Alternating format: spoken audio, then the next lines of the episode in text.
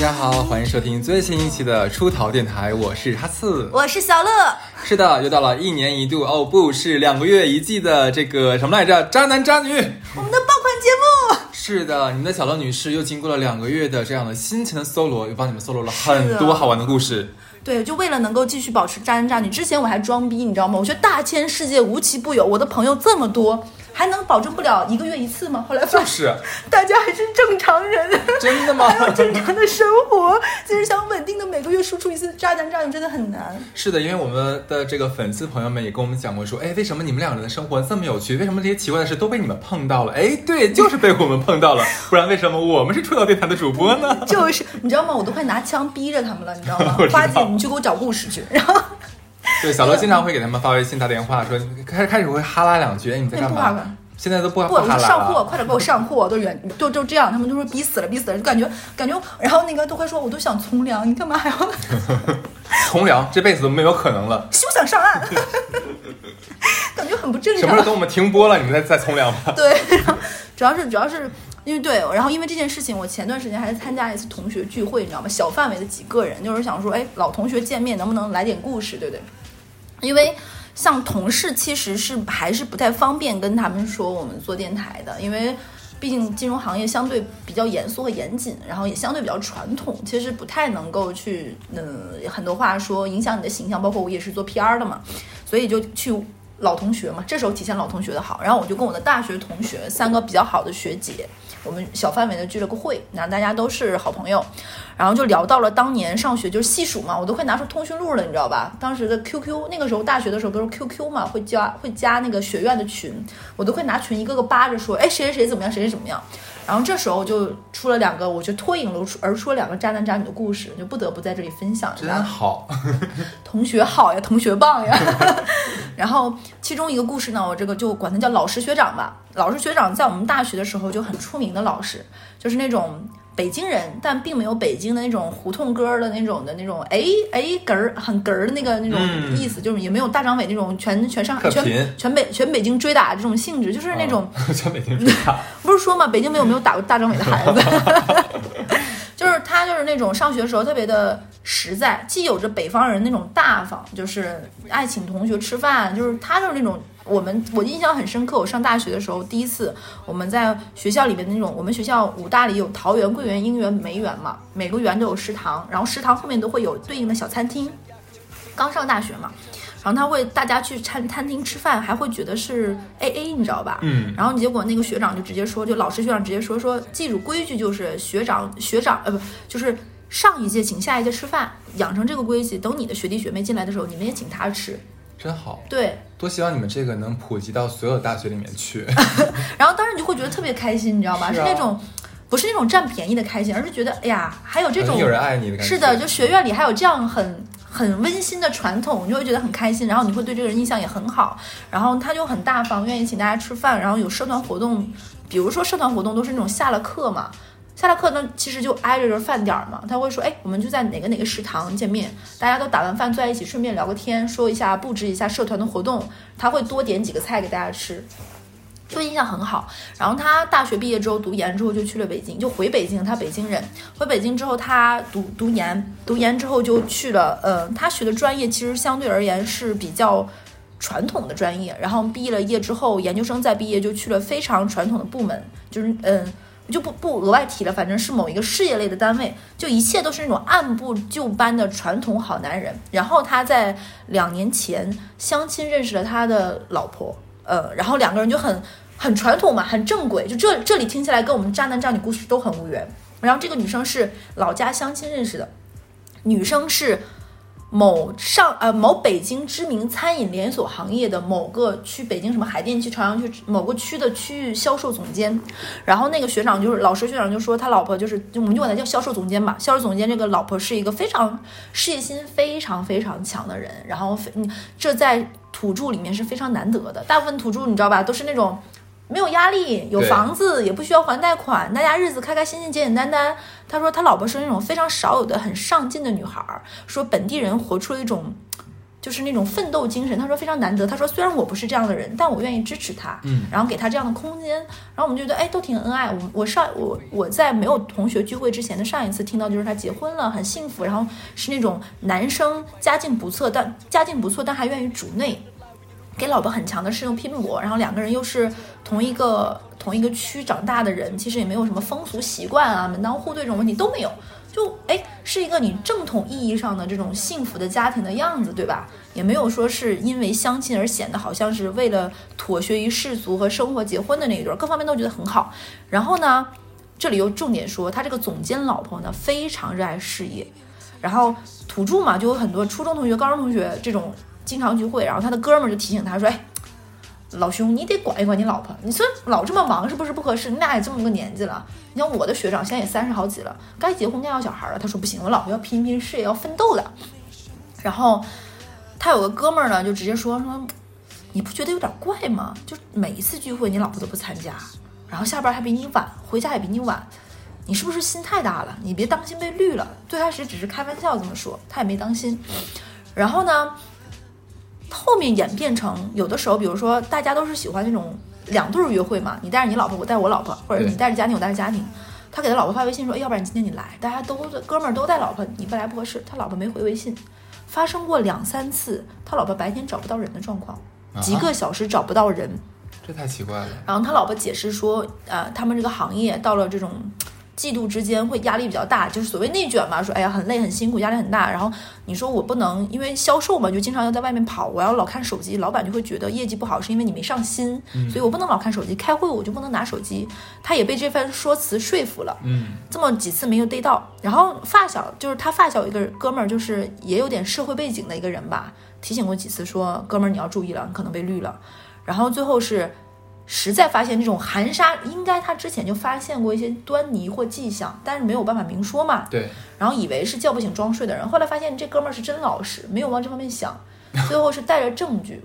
虽然我们不鼓励啊，这个地方我觉得是涉及到一些不不应该讲的地方，就是他带着这个男的他老婆的开房记录说，你看哦，这个拉这个记录是违法的。非常违法，我们就不提他是怎么的。对对对然后对，然后就跟他说说哥，你看，说着你老婆，他跟他老婆结婚四个多月，他老婆开房两百多次，最多、嗯最多的一一天好像开房三五次。他这个能不能假如说像招待客人什么的呀？就是就就外地来了就客户什么的，帮人家开房间呢？能能不能不是，是他老婆，嗯，就在公司附近的同一个酒店反复开同一个酒店？同一个酒店反复开房，对，但是我觉得四个月两百多次，最多一天三四次，我忘了是几次了。那也太多了吧？对我说，听起来我当时都愣了。我跟我学姐说，我说这他他老婆是有什么第二职业，当兼职卖房。然后那个我怎么感觉他这个销售总监才是兼职呢？对我说这也太忙了。我说那洗澡都洗不过来。然后对，然后然后他他不敢相信，然后就甩他老婆脸上质问。你知道他老婆说什么吗？你查我，你不相信我。然后你知道我学长是个老实人，真真老实人，然后被被质问愣住了，说那那你给我一个合理的解释。他老婆说我不想解释，哇，我不想解释，我有什么好解释的呢？然后他老婆居然说出了你知道什么话吗？啊，我一直以为你是知道装不知道的，啊原来你真不知道，不是，所以这是真的，他真的去开房了，真的去开房了。天哪，我还在想他有可能然后他老婆直接跟他说说，哎，你没有想过吗？像我这么漂亮、这么能干的人，为什么能看上你这样一个人呢？啊？为什么？就是因为我觉得你老实听话，然后没有办法找个老实人，对，他说你也没想想，你自己想想，我为啥要看上你呢？你赚的也没有多，这个女生大概是百万级的收入，这个男生就是事业单位普通十几，万对对对对对，就是正常收入。他说为什么看上你呢？哎呀，我就是觉得我不想管家里，我又不能不结婚，那爸妈催我嘛，在老有家孩子吗？没有孩子，结婚四个月哪来的孩子？哦，然后说在老家嘛，对吧？不结婚就会显得很奇怪，结婚就要找一个看起来像个结婚的人，对吧？你的单位又体面，然后还有一些稳定的社会关系。然后呢，我也想有个结婚这样的身份，那我就找你结婚了。那你既然想跟我挑事儿，那就是你不对了。好可怜啊，这男的。对啊，我学长这个老实人真的是被这番说辞说到顿住了，你知道吧？无法回嘴。他好有道理。人不要脸，人不要脸，你怎么跟他杠？对不对，人家已经撕破脸皮了，就这不要脸呀、样？对，说，哎，我没想到你知道，哎，原来你，呃，我没想到你不知道，原来你真不知道，哎。我的天哪！把这种话说出来，你说你能怎么办？然后，然后我就问我学姐，我说他俩有涉及到经济类的纠纷吗？然后我学姐说好在没有。我觉得经济的话，那应该是男的。然后我说那这件事情，嗯，这个事情有没有闹到双方父母？他说这就是老师学长，老师学长不好意思跟女方的家长说，就太难看了，你知道吧？难看到有点超过突破了不是在给男人的自尊心嘛？有感自己老婆这么这么绿自己，明目张胆绿自己，怎么说呀？他他已经顿住，但他跟我们同学圈子里是知道，就比如他跟学姐关系很好，就说说，哎呀，有点，因为他我这个学姐经常出差去北京，去出差的时候就跟他说说，哎，你怎么样？然后他学长就说我离婚了，就很坦然离了，就很坦然说是因为这个原因，然后说，哎，那你不没搞他一下？然后这个学长说，我搞他干啥呢？有啥好搞的呢？我觉得学长是好人，对，老实人嘛，我就跟你说。然后，然后他说，他说他的不要脸让我已经觉得，因为他说女生的爸妈也是很 nice 的人，然后也很支持两个人结婚，对小两口也很好，甚至于就是大家都是土著嘛。女生的爸妈有的时候没事儿，妈妈还会偷偷来给打扫一下，然后做个菜再走。他说你会觉得老人不容易，你其实他干嘛？妈是定期来帮他女儿收拾证据。你打开了一个新思路，然后他就觉得你何必要伤害一对这么朴实老人女儿在他们心目中美好的形象呢？犯不着。你说老人这辈子做错什么了呢？但是我不知道为什么啊，我我觉得我还挺支持这个学长的做法的，我也很支持。挺体面的。然后那学长说，再说你说他除了在这件事情上伤害我，我们两个经济上也没有什么纠纷，大家和平分手，没必要呀。然后他就觉得，然后这个学我不得不说，这个学长真的是好人。然后对，你就就虽然这话说起来有点对有点对语塞，然后这这就是一个故事，我讲完了。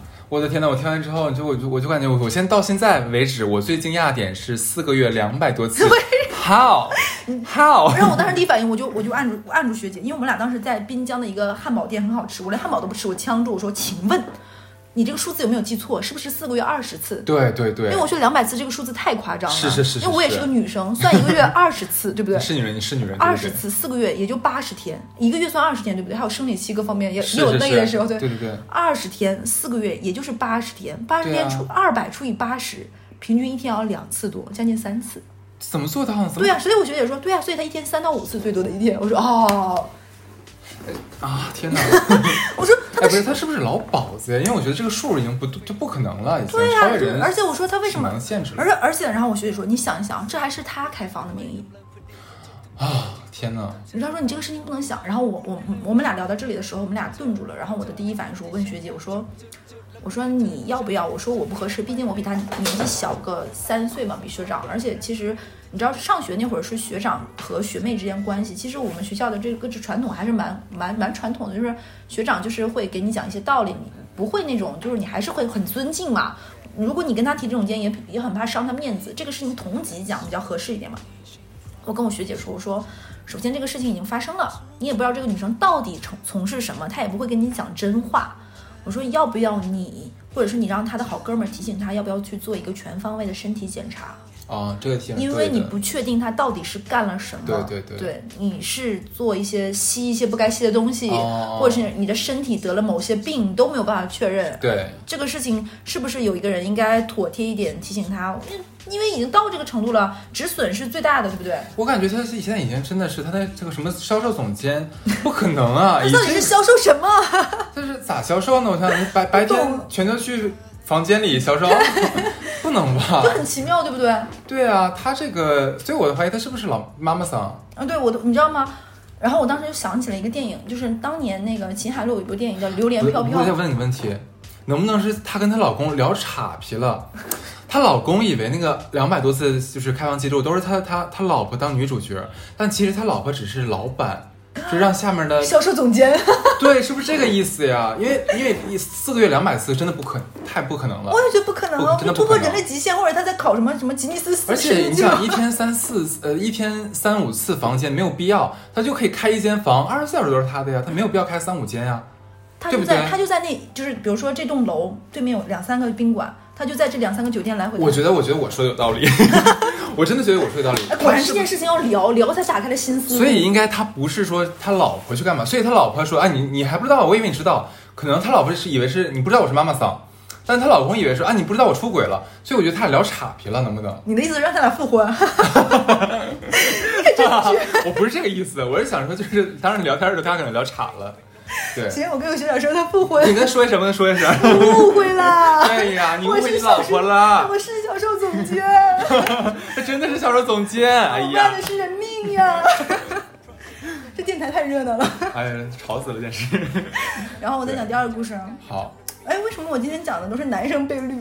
我真的，你该讲讲男生被绿了。我们之前讲的太多渣男，该讲渣女了。对。然后我就哎，安陵容也是渣女。很少有渣女，你感觉你的故事？然后，然后我再跟你讲另外一个学长。另外一个学长呢，也不能叫老师。你们武大真的，武大 男的真惨。哎，不对，武大，武大，什么反应呢？默契呢？内涵梗。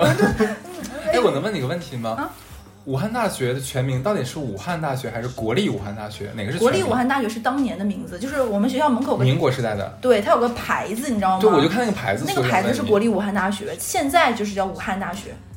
就是全名就叫武汉大学，就叫武汉大学。OK OK。但我们自己也会私底下开玩笑说武大郎，武大郎。就我们 对我们自己开玩笑。就武大男孩叫武大郎是吧？对，也会也会这么开玩笑。但是殊不知我们今天讲的故事，对不起，给学校抹黑了。干嘛讲这种还要带上学校？对，然后请这一期那个武大的武大郎们，不，武大男生们记得扣个一哦。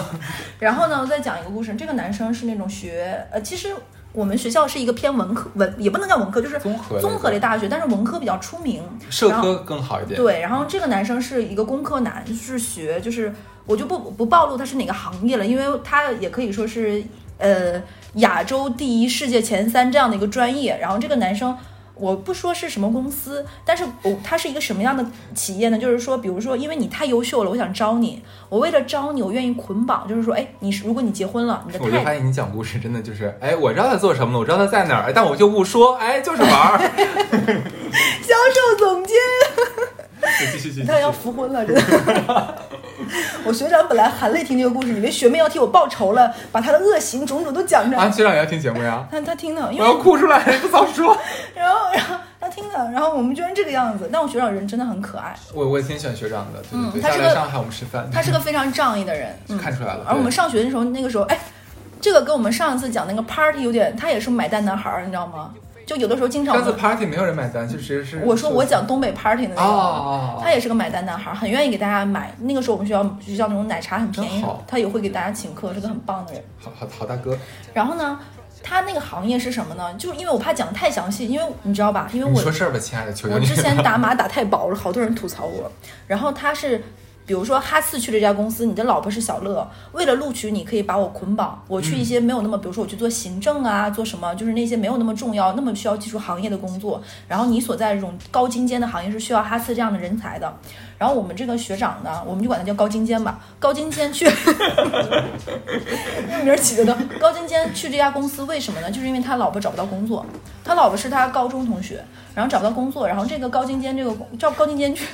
去了这家公司呢，可能薪酬薪酬没那么高，但是能落户，然后能解决他老婆的工作问题。他老婆是一个很普通很普通的三本，高精尖就去了这家公司。他老婆就是那种学生时代挨呃就是呃尖子男生很喜欢的那种类型的女生，就比如说素面朝天，有点像那种江一燕那种类型。你说多美呢？倒不至于，但是干净清丽可人儿，就这种的。然后高精尖就很喜欢他老婆，然后两个人从高中时代谈恋爱就在一起。然后这种男生其实能扛得住异地恋的，因为他心里只有学习，对吧？正常的读本科、读研究生，然后他就一直很学习。然后两个人异地，然后这个两个人谈恋爱这么多年，这个男生积累了很长、很大、很大一沓的那种车票来回去看他女朋友，然后也为了他女朋友去了深圳，然后从事这个职业。但是呢，因为他们这个工种经常要出差，出差都去一些嗯。嗯，很偏僻的这种，坐了飞机再坐车三四个小时的地方，他要经常出差。那而且他为什么这个男生很爱出差，很很朴实的一个原因是出差补助高哦，对吧？因为我我也刚才说了，他去的他他是牺牲了去了这个，要不然他去一些互联网公司更好，独角兽行业他能赚更多的钱。但是他为了他老婆的工作以及两个人都落户，他去了。那其实他一天补助可能有个四五百，他为了补助这件事情才去疯狂的出差，为了这个家庭嘛。而且深圳的房价大家也是知道的，很贵，两个人家庭经济压力很大。然后他经常出差之后，发现他老婆不对劲儿，他老婆很期待于他出差。他每次出，他每次跟他老婆说我出差了，他老婆都是那种之前还会说啊你出差啊，就好想你。把手鼓唱起 歌，我的老公出差了，这个蛮好的，没办法默契。但是他后来，他老婆有一次他跟老婆说我出差啊，然后他老婆说啊。这么好好事儿啊！哎，那我今天晚上去谁谁家住，就直接说我去哪个哪个闺蜜。他发现他老婆很开心，他出差，开心到已经不掩饰了，你知道吗？好事儿啊。之前还会帮他收拾一下，说你早点回来。就比如说周五出差，希望他周周五回来，周五结束出差会让他周五回来。可能，然后后来他老婆就会变相也就说啊，你周五结束，周五赶回来，其实多累啊！而且深圳经常航班延误嘛，这样吧，你周六再回来吧。甚至于说，哎，那你去都去了，你要不要去当地玩一下？哎呦，就旅个游，就会他发现他老婆其实不太想让他回家。哦，然后他们那个他们这个公司呢，如果你想晋升，你是需要去异地，比如说到某个。分公司去当当个小小领导，才能够异地晋升，才能够再回来的。他老婆一一直在 push 他说，哎，你要不要去啊？就比如说，而且 push 他不是去深圳周边的什么东莞、惠州，你知道吗？他老婆跟他说，哎，你要不要去新疆？没有开玩笑，你要不要去内蒙？你要不要去贵州？对，就跟他说这种地方，说你让她老公去叙利亚呀，去无轨的。埃塞俄比亚、阿尔及利亚、坦桑尼亚啊，他们公司也有这种。海外的这种，他老婆也鼓励他。幸亏他老婆，他老婆，他们跟巴基斯坦有合作项目，他老婆让他去巴基斯坦。去找巴铁啊，真是。对，而且你知道吗？他她老公是我那个学长，就是高精尖跟他说，开玩笑讲说，我们有一些在巴基斯坦的人是需要当地持枪保护的。他老婆说，那你要不要去？好悲情，这是现实版的武大郎的故事啊。对，然后呢，他他当时又觉得，他当时给我另外一个在深圳的学姐讲这个故事是开玩笑，说她老公已经掉钱眼里了，你知道吧？就为了，就是因为深圳房价很贵嘛，你只能通过房子的置换，然后来让自己的固定资产变多。对，那学姐说，你品，你觉不觉得这个故事有点怪？学长只是含笑当那种家庭收入微薄的一些搞笑梗，然后他老他那个学学姐说。琢磨出差也不是个事儿，你俩要不然就有个孩子，但他老婆不要孩子，一般不都是说女生想要孩子，男生不要吗？对，我们学长这家是反过来，是学长想要孩子，学那个姐那个女生不要，女生的理由是，那你一直出差，我一个人抚养这个孩子，你是不是觉得你逃避家庭责任，你不负责？那你你看，那如果说我们俩有孩子，对我妈过来，我妈过来，凭什么我妈照顾？然后学长说，那我妈过来呗。那学然后学姐说，天哪，你不在家，我跟你妈一起，我跟婆婆一起相处，那也可怕，我很可怕，是不是？哎，说辞都一套一套，对不对？是是是。然后两个人结婚两三年都没有小要小孩，然后我学长就很辛苦，而且他们那个工作其实高精尖的工作也挺累，他已经早泄早就谢顶谢顶的那个早泄，然后他 还会还会被他老婆吐槽说，哎，你怎么就是当年你还是一个清新小哥，你现在怎么有点中岛身材，还有点秃顶，还要然后搞得我我觉得他有点变相 PUA，我这个学长就有点自责，觉得我有点配不上我老婆了，你知道吧？然后他突然有一天发现，他有一年。六幺八买了很多的那种大包装的那种家庭分享装那种，哎，你家有家庭分享装避孕套？避孕套是没有家庭分享装，这是给谁用的？你想告诉家庭里面还有谁？公婆吗？就是那种一大盒，你知道很大包的那种。然后他就发现是自己怎么回事，总感觉少了。啊，就是她老公回来发现少了。对，然后他就跟他老婆开玩笑，他老婆就勃然大怒，你什么意思？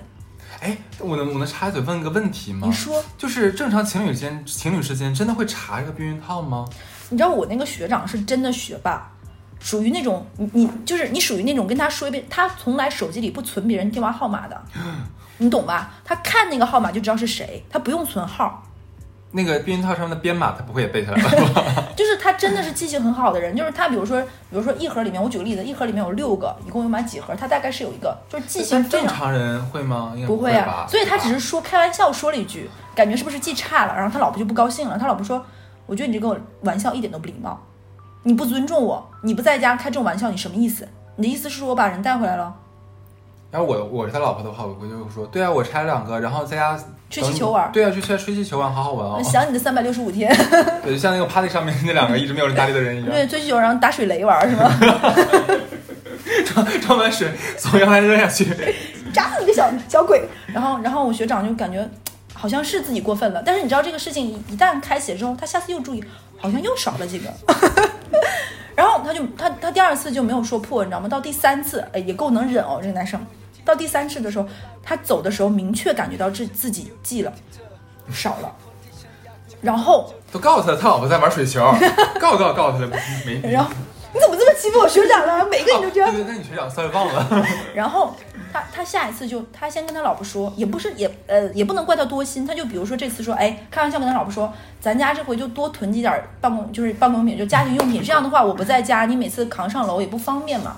他就比如说什么卫生纸啊、卫生巾呀、洗衣液啊，什么都买很多，然后就造成一副这个男生一次性把家里的很多购办公就购物用品买多，理由是因为他们那种单位会发很多购物卡嘛，快过期了，一次性用完。他就买了很多避孕套，然后他故意把这些避孕套全都打开了，就放在放在同一个盒子里。啊，这样的话就是一排一排列好，你懂吧？像。卡片那种的一个个弄好，然后就跟他老婆说：“你看这样的话，整整齐齐，省着盒儿很占地方嘛。”他又放在了床头的抽屉里。诡计多端呢，学长对。，因为我学校前几次就就没有证据，然后他就说，比如说走之前发现自己是他故意没有弄一个整数，就比如说他留个什么四十九个、五十三个这样的一个数字，他走了。然后因为他这次出差要很久，他就又去新疆对，哎呀妈呀然后他大概出去了两三周回来，少了七个。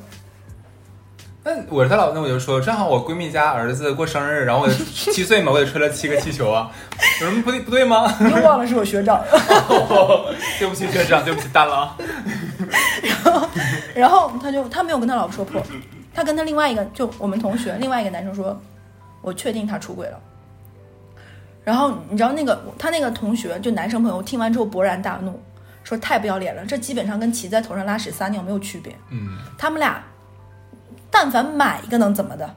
你能发现对对对就对吧？对对对，你你不就算不买吃药，你能发现？是是他说这个男的和你老婆太不打你当回事，不识数了已经是。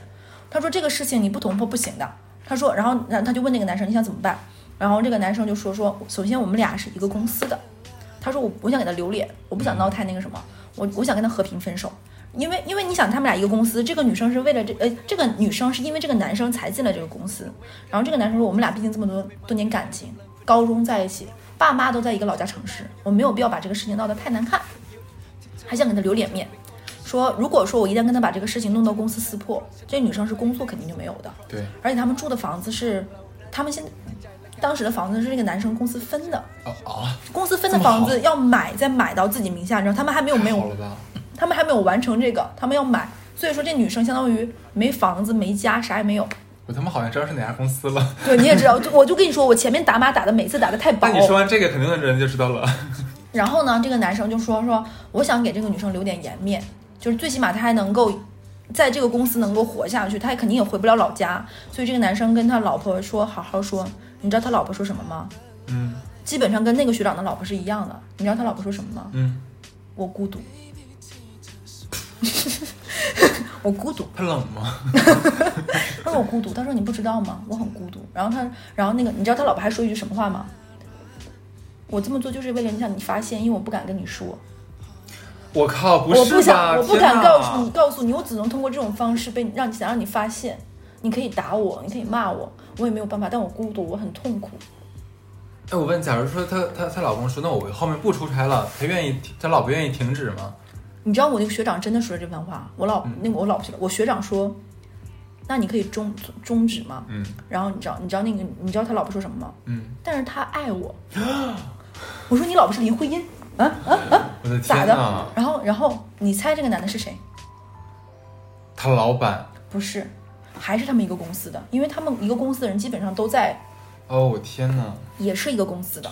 然后这个这个最后这个事情搞到这个这个程度没有办法，我的这个学长破釜沉舟离开了这家公司。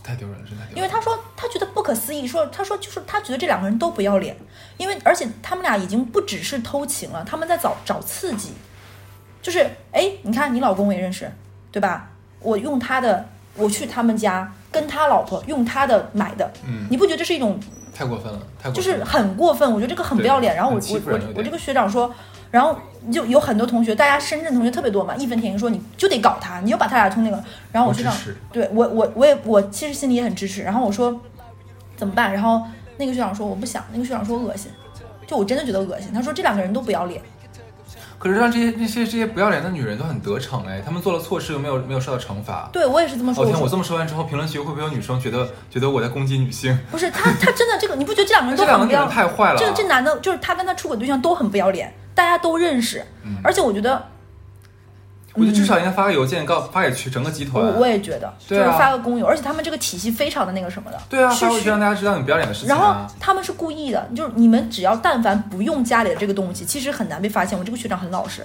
他们已经骑在别人头上拉屎了。嗯，然后我学长走了，但我这里要说，因为这个原因，我学长一下子心里的包袱放下来了。就是他之前是为了这个家的稳定各方面，所以才选择了这份工作。其实他可以去更好的发展。然后这个学长从这个体系里跳出去，去了一家互联网公司，得到了很高的 title，直接跳到了什么九啊什么的这种。哦然后去了一家很厉害的互联网公司，也离开了深圳，然后去了更好的城市发展，然后现在过得也很开心。让让让让让这个武大郎二号来来上海吧。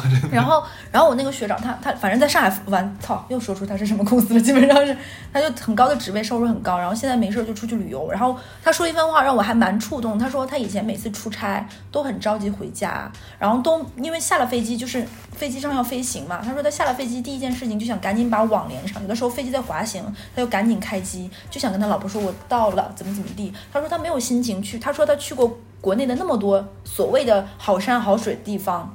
因为他们出差的地方大多数这样的城市的很乡下，他说他都没有心情看风景，他就是把这儿当出差，他是来上班的，上完班干完活赶紧回家。他说从来没有好好玩过，他说现在的心态一下子松下来了。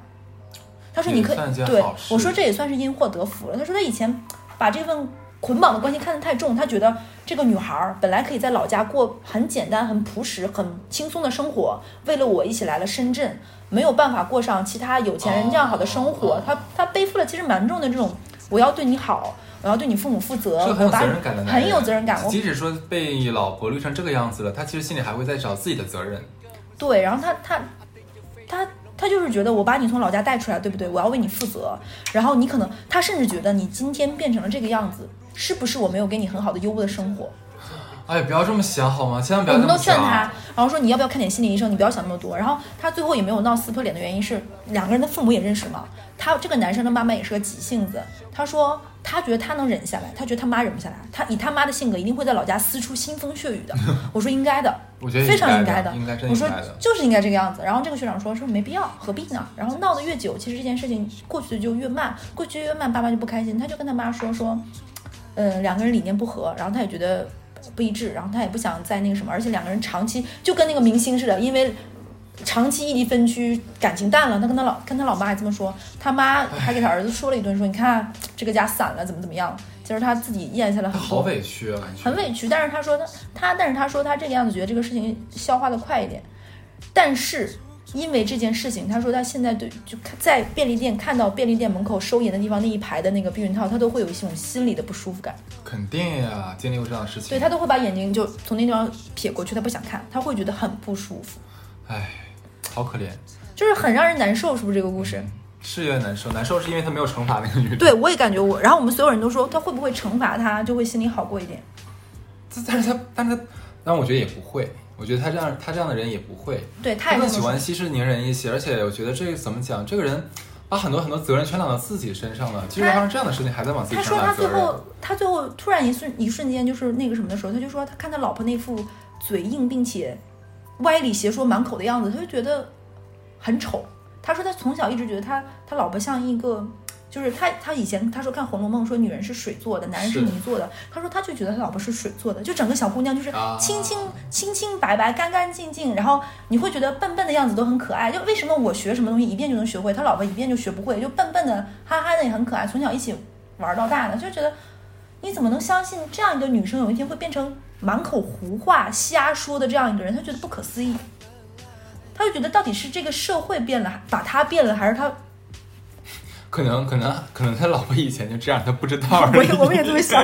然后他就觉得很失望，他就觉得没什么意思了，他就觉得一下子心里就那种迫使自己想要在深圳过得更好啊、立足啊、买车买房啊。包括他老婆也会说，像咱家现在房子还没有完全买下来，对吧？也没有车，将来有孩子，你看怎么怀孕了都没有车接车送，怎么怎么样？他就觉得一下子就淡下来，他就觉得生活其实没有那么复杂，也没有那么大的压力。种啥都能得瓜。然后我这个学长呢，他有很多科研成果，真好。对，然后他他有很多的那种，他就国家不是有那种发明专利嘛，他有很多的专利，因为他所在那个公司。我在想，你说听完这期节目的话，会不会很多渣女去上赶子去你们武大门口去挑男人？不是我就是今天正好是女生见面就会讲这些嘛，同学讲完这两个故事我们都很唏嘘。然后因为我他老婆也是武大的吗？不是，我都跟你讲，他老婆是很普通很普通的一个学校，嗯嗯嗯为了就是他如果没有我学长是进不了对进了，对进 你就过度攻击我学长的，没有，可心疼他了呢。心疼死了。然后，然后他就是因为我学长才能去那家公司的，哎呀，是不是听完之后挺难受的？这对，哎就有点替他憋屈，但是但是我很尊重他的选择，我也很他的做尊重法很体面，是也是个男人。嗯，然后因为嗯，因为我们其实讲的渣男渣女有几期已经不算渣男渣女，算是奇葩，嗯或者是谈恋爱里面比较狗的一个故事。我觉得这个真的是渣男渣女。就就对不要脸的站在很不要脸真的不要对太不要脸。然后，然后我后面就是因为大家都在深圳嘛，有一些人微信会删不干净。就这个女生可能跟我学长在一起这么多年，她会有四哎五位，我想问你一下，嗯，就是第二个故事，离婚的离婚了是不是？离婚了，离婚了，都离婚了，那这个女的有没有还问这男的要财产？要了。我的天哪！我那个学长因为是从这家公司走了嘛简，直然后因为这家公司走之后，他们那个房子是这个公司的那个什么嘛，产权还是这家公司的嘛，相当于我学长就相当于是没有跟公司说他们俩离婚了，他辞职，这个房子还是这女生在住。我的天，我靠，真是的，好大哥，真的好大哥。真的是好大哥。然后他又觉得，他不是心里还有点觉得是我把你带出来，结果你有一天变成这个样子他，不生气吗？生的憋屈大于生气，就是一种男人的自尊心加痛苦，很复杂的一个情绪哎，天哪！甚至于对于生活的一些失望吧。我觉得他，我在想他怎么来迎接他的第二段，我就怀疑他心里面会对第二段有。我们都劝他去看心理医生，因为你想想，就这个有点像。当年有个很出名的那个电视剧叫《蜗居》，对不对？那个海藻，它有一点点像，就是你你哦，你你心里的小公主、小小美人、小小像冰雪一样、像艾莎一样的姑娘，怎么变成这个样子？满口胡言乱语，像疯话似的。他说他就像歇斯底里那个样子，而且就是对呀、我这个样子就是因为你，不是因为你，我不会变成今天这个样子，就是这这满口疯话。我靠，然后，嗯，他，然后这个男生是有一天，他说他突然他说他放下了，他说他能把之前所有的照照片删掉了。所有人最担心的事情是他们俩和好，啊，不会吧？都担心。然后那个男生自己也不能坚定说我们不会和好。然后那个女生找过他好几次，我的天哪！对，然后他们现在也分开一段时间。然后那个男生说他突然有一天放下他，他把他他这这个女的跟他那个同事男同事还在一起吗？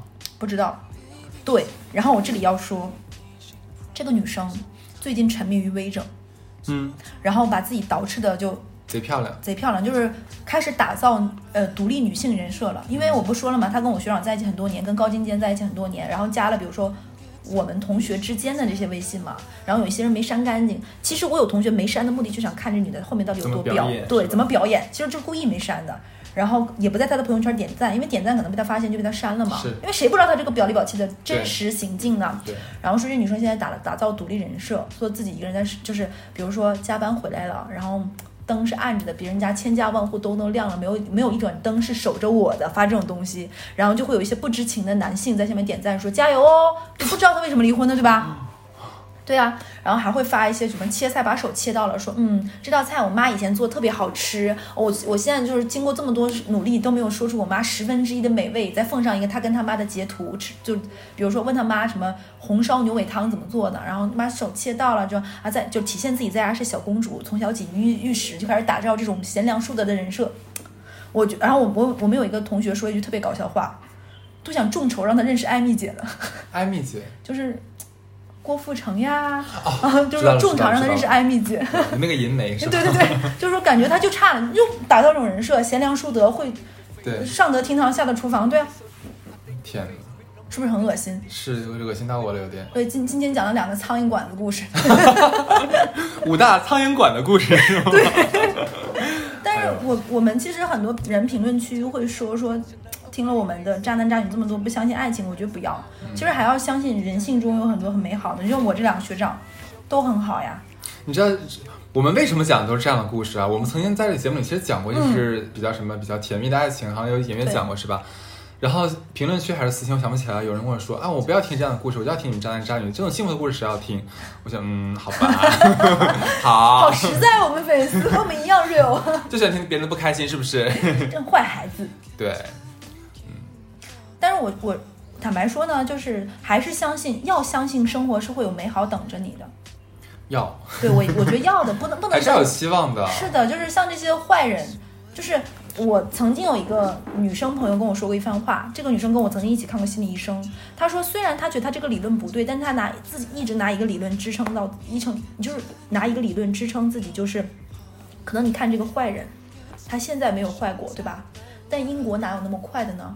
嗯，就是你要相信，坚持你的本心，就然后这个人可能当下是过得好的，这个人忽然做了这个坏事儿，就是恨到人牙痒牙痒痒，做了这么多错事，他好像看起来没有任何的恶果，对，但是这才走到哪一步呢？人这辈子很长的，嗯，就你挺正能量的。对，他说他就是靠这个东西来坚持自己的。也挺好的，不要了，我就不打碎他的梦了。啊，这期的渣男渣女这两个故事，挺好的，我觉得这一期对我蛮想对，好吧。其实我还有一个故事，但我觉得太长了，留到下期。留下留下期留下对期，对，下一期那个故事蛮精彩哦，嗯对，大家期待一下，好的，那拜拜。拜拜。เ